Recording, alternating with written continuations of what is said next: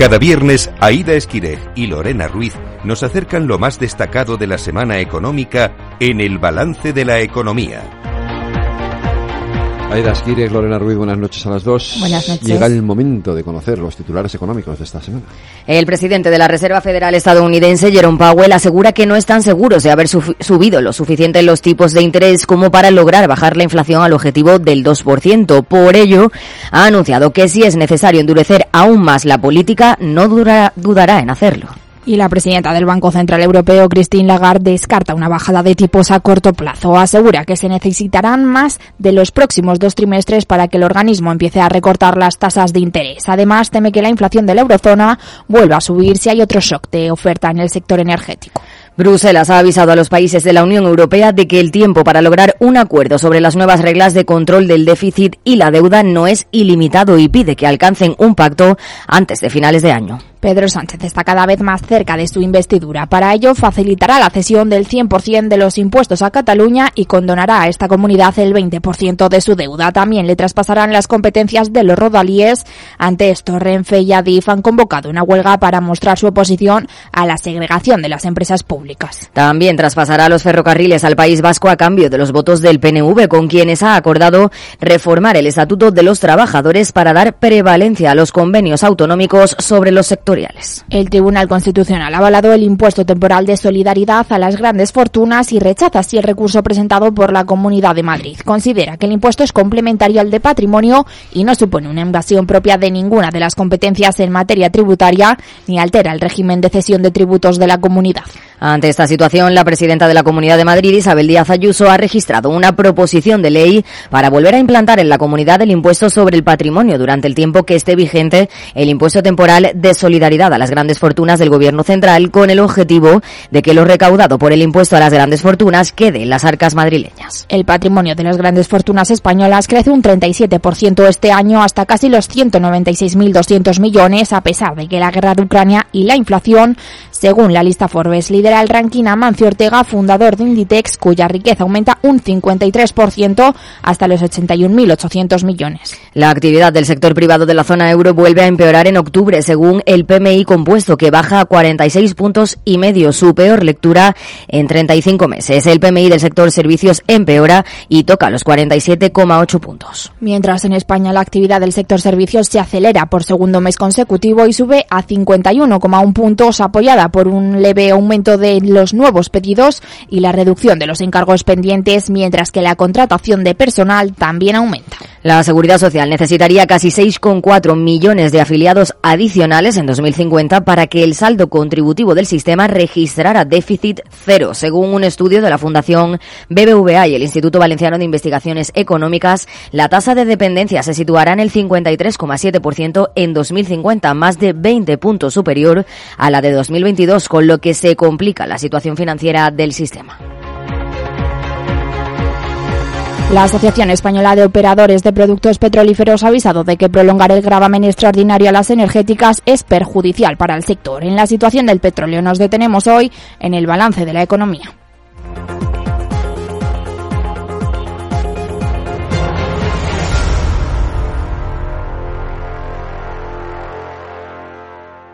Inés Cardenal Gortázar, directora de Comunicación y Asuntos Legales de la Asociación Española de Operadores de Productos Petrolíferos. ¿Qué tal? Muy buenas tardes. ¿Qué tal? Buenas tardes, encantada. Eh, igualmente, esta semana la OP ha advertido de que prolongar el gravamen extraordinario condiciona la inversión para acelerar la transición energética en nuestro país. ¿Por qué? ¿Cómo afecta este impuesto al sector? Eh, pues efectivamente, lo que hemos dicho es que eh, en, un momento en el que nuestras compañías asociadas están inmersas en una transformación sin precedentes para alcanzar la neutralidad de emisiones, transformación que requiere inversiones mil millonarias, pues este impuesto lo que hace es detraer eh, recursos del sector para, para, poder abordar estas inversiones. ¿no? Por tanto, entendemos que esto perjudica efectivamente a la transición energética en nuestro país. De hecho, hace unos días Repsol ya avisó de que está estudiando sacar proyectos industriales fuera de nuestro país por este motivo. Sí, bueno, efectivamente, así lo ha manifestado su consejero delegado, sí. Sí, me remito a sus declaraciones en ese sentido, sí. Sí, bueno, el, consejero delegado ha sido uno de los directivos más críticos con las prohibiciones a los vehículos diésel y gasolina. También ha criticado los impuestos que pagamos los españoles por tonelada de CO2. ¿Cuánto pagamos? ¿Es mucho más que en otros países europeos? Si me, me permites, me, interesa mucho comentar sobre la prohibición al, vehículo diésel y gasolina, sí, claro, claro. porque efectivamente nosotros nosotros hemos dicho siempre que no hay ninguna razón técnica eh, para prohibir el motor de combustión. ¿no? El motor de combustión, si se propulsa con ecocombustibles o combustibles renovables, es igual de climáticamente neutro que un vehículo eléctrico. Por tanto, no hay ninguna razón objetiva ni tecnológica para prohibirlo. ¿no? Nosotros creemos que, la transición se tiene que plantear en términos de neutralidad tecnológica y que cualquier eh, eh, alternativa que pueda reducir al, objetivo eh, de reducción de emisiones es, pues debería ser tenida en cuenta. Porque aquí muchas veces se confunde el objetivo y el objetivo no es electrificar, el objetivo es alcanzar la neutralidad de emisiones, ¿no? Por tanto, como decía, pues no, no estamos a favor de, esa prohibición, efectivamente, y además creemos que con la prohibición lo que se hace es la transición más injusta para todos aquellos sectores o consumidores, pues que la electrificación no cubre sus necesidades, ¿no? Como puede ser el mm. transporte marítimo eh, o aéreo, pero también para el consumidor, para también para el vehículo ligero que, que no se puede comprar hoy un coche eléctrico o que vive en la España rural y no y la electrificación no soluciona sus sus problemas. ¿Y no se están teniendo en cuenta para esta transición? No, porque la realidad es que se está apostando por una única tecnología que es la electrificación. O sea, prohibiendo el motor de combustión, estás obligando a renovar todo el parque, mm.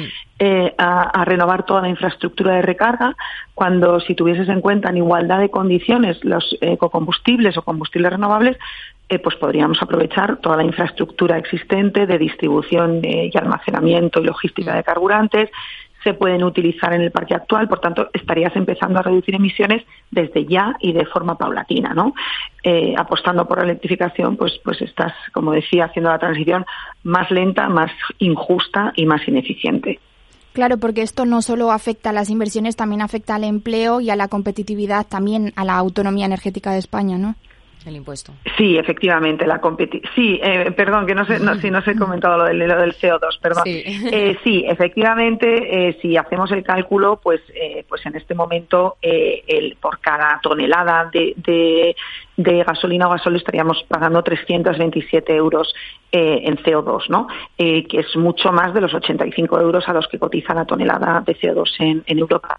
Pero sobre todo no es tanto lo que paguemos hoy, sino, sino cómo diseñemos la política fiscal a futuro, ¿no? Porque hay otras alternativas, como puede ser la electricidad con la que recargamos un coche eléctrico o un eh, vehículo de gas eh, que están bonificadas fiscalmente, ¿no? Por tanto, creemos que la alternativa de los eh, combustibles renovables o ecocombustibles, pues también debería estar bonificada eh, fiscalmente para, para estimular su consumo y, por tanto, pues escalar la producción, etcétera. O sea que sí, efectivamente, a futuro hay que diseñar la fiscalidad de otra manera. La OPE ha reiterado su rechazo al impuesto extraordinario a las energéticas porque dice que vulnera la normativa existente y que se ha diseñado de manera defectuosa. Además, la propuesta dice de CIS debería esperar a los informes que tanto la Unión Europea como el Gobierno debían emitir para analizar los impactos del primer año de vigencia del gravamen. No sé si habéis hecho ya cálculos de lo que ha supuesto este impuesto durante ese primer año de vigencia. No, eh, bueno, algunas compañías han publicado resultados y ya mm. han, dicho lo que han pagado y bueno, pues ya se ve que son importes eh, muy elevados, ¿no? Y, pero bueno, mm. efectivamente, pues, pues eh, no, no, no, sabemos lo que han pagado otras compañías, pero pero ya estamos hablando de, de, importes muy elevados y que, como decíais, al final no solo tienen un impacto en las inversiones, sino también en el empleo, en la competitividad o en la, o en la autonomía energética. ¿Por qué? Pues bueno, porque todas esas inversiones de las que os hablaba en descarbonización, pues evidentemente llevan aparejada una creación de empleo muy importante, eh, afecta a la competitividad de nuestras compañías asociadas respecto a operadores que no fabrican en España, sino que importan, o respecto a industrias eh, que fabrican en otros países con distintas regulaciones eh, medioambientales y, afecta a la autonomía eh, energética, ¿no? Porque, porque toda la transformación del refino para alcanzar la neutralidad de emisiones pasa por sustituir el petróleo por otras materias primas eh, eh, alternativas, ¿no? como pueden ser el hidrógeno renovable, el CO2 capturado, incluso los residuos, todo tipo de residuos agrícolas, forestales, urbanos, eh, pues por ejemplo aceite de cocina usado, huesos de, aceitunas. entonces, bueno, esto como son materias primas autóctonas, pues efectivamente aumentan nuestra seguridad de suministro y nuestra autonomía energética. Otro dato que hemos conocido esta semana es que España consume más petróleo que antes de la pandemia. Eh, bueno, efectivamente, em, en, el consumo de petróleo tenemos que valorar dos cosas. Por un lado, cómo está aumentando la demanda de combustibles en España, que bueno se ha recuperado bastante eh, después de la pandemia, pero todavía en algunos valores estamos eh, por debajo de ese consumo previo. Pero sobre todo, eh, la principal razón es que mucha gente no lo sabe, pero España tiene el sistema de refino más flexible y competitivo de la, de la Unión Europea. Y esto es así porque en el periodo 2008-2012, mientras otros países europeos cerraban refinerías o simplemente pues las dejaban estar, pues en nuestras compañías asociadas invirtieron más de 7.000 millones de euros en, en modernizarlas ¿no? y en hacerlas como decía, más flexibles y más competitivas. ¿Y esto qué quiere decir? Pues que por un lado podemos sacar mucho valor añadido de cada barril de crudo, podemos exprimirlo, si me permitís la expresión coloquial, mucho más para obtener más productos eh, demandados por el mercado, como son eh, fundamentalmente gasóleo y queroseno, pero además son muy flexibles y pueden procesar tipos de distintas calidades y distintos orígenes. ¿no?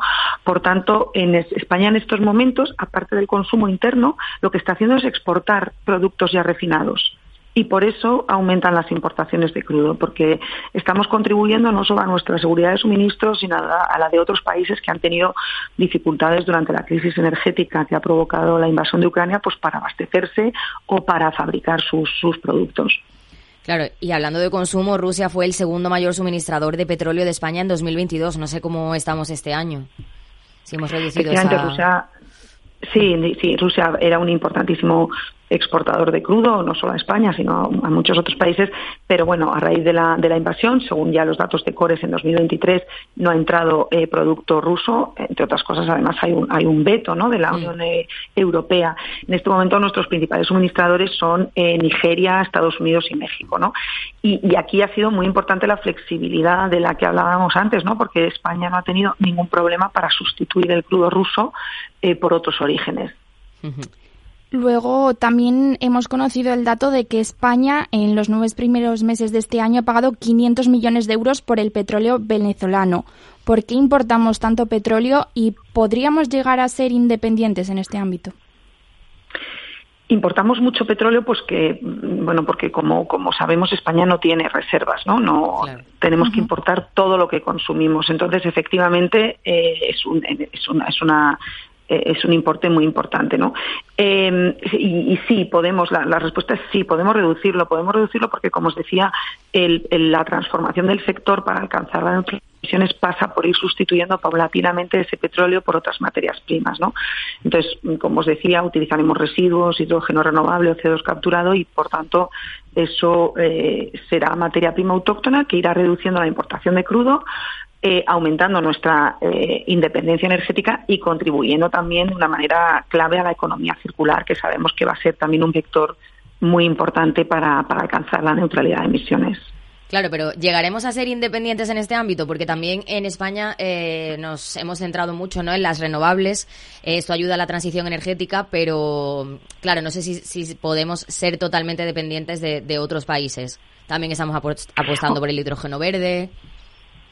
Sí, por eso, absolutamente independientes. Eh, ni siquiera en los escenarios de neutralidad de emisiones se prevé un consumo cero de petróleo, ¿no? Porque no hay que olvidar que hay una parte del petróleo muy importante que es, son los usos no energéticos, ¿no? Probablemente, si miramos al estudio eh, de radio, prácticamente todo lo que vemos a nuestro alrededor está fabricado con petróleo. Eh, y esos usos no energéticos, pues evidentemente, eh, pues todo el material médico, eh, bueno, pues muchísimas materias primas, incluso para la fabricación de componentes para energías renovables, bueno, de todo, tejidos, teléfonos móviles, entonces, todo eso, pues por supuesto también se utilizarán materias petroquímicas de bajo contenido en carbono, pero el consumo de petróleo es difícil que llegue a ser cero, insisto, ni, ni siquiera en el, en el escenario de neutralidad de emisiones. el objetivo no es que el consumo de petróleo sea cero, sino que al final, pues, eh, que, que, que, haya una neutralidad de emisiones, que lo que emitimos por, otro, por otra vía se absorba eh, o se reutilice, ¿no? Entonces que al final el, balance sea cero. Em, entonces, bueno, pues ese es un poco el, futuro. Mm. Y bueno, antes de, bueno, cambiando un poco de tema, antes de las elecciones generales del pasado 23J, mandasteis vuestras propuestas a los distintos partidos políticos. ¿Cuáles eran? Bueno, ya os he comentado varias, ¿no? Pero las podemos volver a recapitular. Pues por un lado, eh, que no se discrimine ninguna tecnología capaz de, reducir emisiones de CO2 eh, en favor de otras, ¿no? O sea, lo que decimos es que la transición energética tiene que regirse por el principio de neutralidad tecnológica. Por otro lado, como os comentaba también, pues una política fiscal que efectivamente tenga en cuenta esta neutralidad tecnológica, ¿no? Y que en este sentido la Unión Europea pues juega un papel esencial para, para permitir que los Estados miembros pues puedan aplicar tipos impositivos reducidos o incluso exenciones a los ecocombustibles o combustibles renovables. Por otro lado, también queremos, como decíamos, un marco regulatorio estable y predecible, ¿no? que, incentive el desarrollo de tecnologías neutras en carbono y que no las penalice, ¿no? como puede ser el gravamen energético del que hablábamos. Eh, también que se apruebe una hoja de ruta para los ecocombustibles o combustibles renovables y que, y que se incluya una línea específica en, los PERTES, eh, en el PERTE de energías renovables, hidrógeno y almacenamiento, ¿no? que hoy, no, está, no está incluida. También pedimos al Gobierno que adopte un papel muy activo en el fraude, eh, contra el fraude, perdón, en la distribución de carburantes, ¿no? que es una lacra que tiene el sector desde, desde hace muchos años. Y luego, bueno, pedíamos la derogación del gravamen temporal energético, pero en mm. esto vemos que, que, esta petición no ha sido, no ha sido escuchada. Llevamos muchos meses ya sin gobierno, parece ser que ya se va encauzando todo para tener uno. ¿Cómo ha afectado esto al sector y cómo se prevé que afecte el nuevo gobierno? Bueno, afecta al sector en, la medida en que algunas de estas peticiones que os comentaba pues no se pueden hoy llevar a cabo todavía, como desarrollar una hoja de ruta de mm. combustibles renovables y luego pues que efectivamente hay temas quizá más técnicos, ¿no? más de desarrollo de normas pues que están, están parados. Así que bueno, pues sí, es importante tener un nuevo gobierno para, para poder poner en marcha de todas estas eh, propuestas y, temas que están, que están ahora mismo parados. Bueno, eso en España, pero si miramos al plano internacional, preocupó la situación cuando estalló la guerra en Ucrania, ahora con la guerra entre Israel y Hamas, que ya vimos los primeros días cómo afectó al precio del petróleo. Los miembros de la OPEP Plus han decidido mantener sin cambios de momento su recorte en la producción de crudo. No sé si son malas noticias y, y si con esto nos enfrentamos a nuevas subidas del precio del petróleo. Pues mira, en esto es muy complicado hacer previsiones porque además es que probablemente nos equivoquemos. Cuando, cuando estalló, bueno, se, recrudeció el conflicto Israel-Hamas el 7 de octubre, pues se anticiparon subidas muy importantes del, crudo y la realidad es que ha bajado, ¿no? Esto no quiere decir que no pueda subir mañana. Eh, lo que vemos es que se están intentando equilibrar dos, dos eh, factores muy importantes que son la oferta y la demanda, ¿no? Como decías, efectivamente, por un lado la OPEP, eh, especialmente Rusia y Arabia Saudí, pues están siguiendo una política de, recorte de la oferta e incluso aprobando eh, recortes adicionales de forma unilateral, pero por otro lado la demanda pues no termina de, tirar como, como se había previsto, ¿no? Pues después del COVID preveíamos, pues les llamaban los felices años 20, preveíamos una, una demanda de crudo eh, eh, muy muy grande y, la realidad es que la, invasión de Ucrania pues pues provocó una crisis energética, una crisis inflacionaria que lo que ha hecho es ralentizar el crecimiento económico en muchas economías y, por tanto pues vemos cómo esos dos factores se, se, están intentando equilibrar y habrá que ver qué pasa, no es muy difícil es muy difícil hacer previsiones. Bueno, en diciembre estos países de la OPEP van a revisar si prolongan o no la limitación del suministro. ¿Qué crees que va a pasar? ¿Van a seguir reduciendo? O prolongando bueno, esa eso Es otra vez. Eso es otra vez sacar un poco la bola de cristal, pero bueno, lo que sí que han dicho es que van a seguir el mercado y que van a, tomar las decisiones que tengan que tomar en cada momento para, bueno, pues para que al final su objetivo es que el precio del crudo no baje de determinados niveles. Por tanto, si, si sigue subiendo, eh, bajando el crudo, perdón, pues, pues, pues, puede ser que prorroguen la, la decisión y si el crudo empezase a subir, pues pues que no. Bueno, habrá que ver. Habrá que ¿Esta ver es la única intención que hay detrás de esas limitaciones? Bueno, lo tendrán que decir ellos, pero bueno, sí, no, no, no lo esconden, lo, dicen que bueno, pues que ellos lo que quieren es eh, que al final eh, una eh, oferta demasiado grande respecto a la demanda, pues no hunda los, los precios del crudo, ¿no? Efectivamente. Desde que empezó el conflicto entre Israel y Hamas, Israel ha otorgado una decena de licencias de, exploración de petróleo y gas en Palestina a seis grandes compañías y parece que Estados Unidos tiene mucho interés en esto. ¿Cómo puede influir en el conflicto? Bueno, es lo que te decía, en este momento, eh, a pesar de los recortes de producción, es que no hay un problema de, de, oferta, porque, porque la demanda no está tirando lo suficiente, ¿no? Entonces, eh, si estuviésemos en un caso de, problema de oferta, pues bueno, pues podría ser que, tuviese un impacto positivo o no, pero al final es que es que tendremos que ver si, si ese recorte de la OPEP o, las, el aumento de las producciones que se están produciendo en otros lugares del mundo, eh, cómo, cómo responden a la demanda que vaya habiendo en cada momento, ¿no? Pues Inés Cardenal Gortázar, directora de Comunicación y Asuntos Legales de la OP, muchas gracias por atender la llamada del balance de la economía de Capital Radio. Muchísimas gracias, a vosotras. A ti, hasta luego. Adiós, un saludo.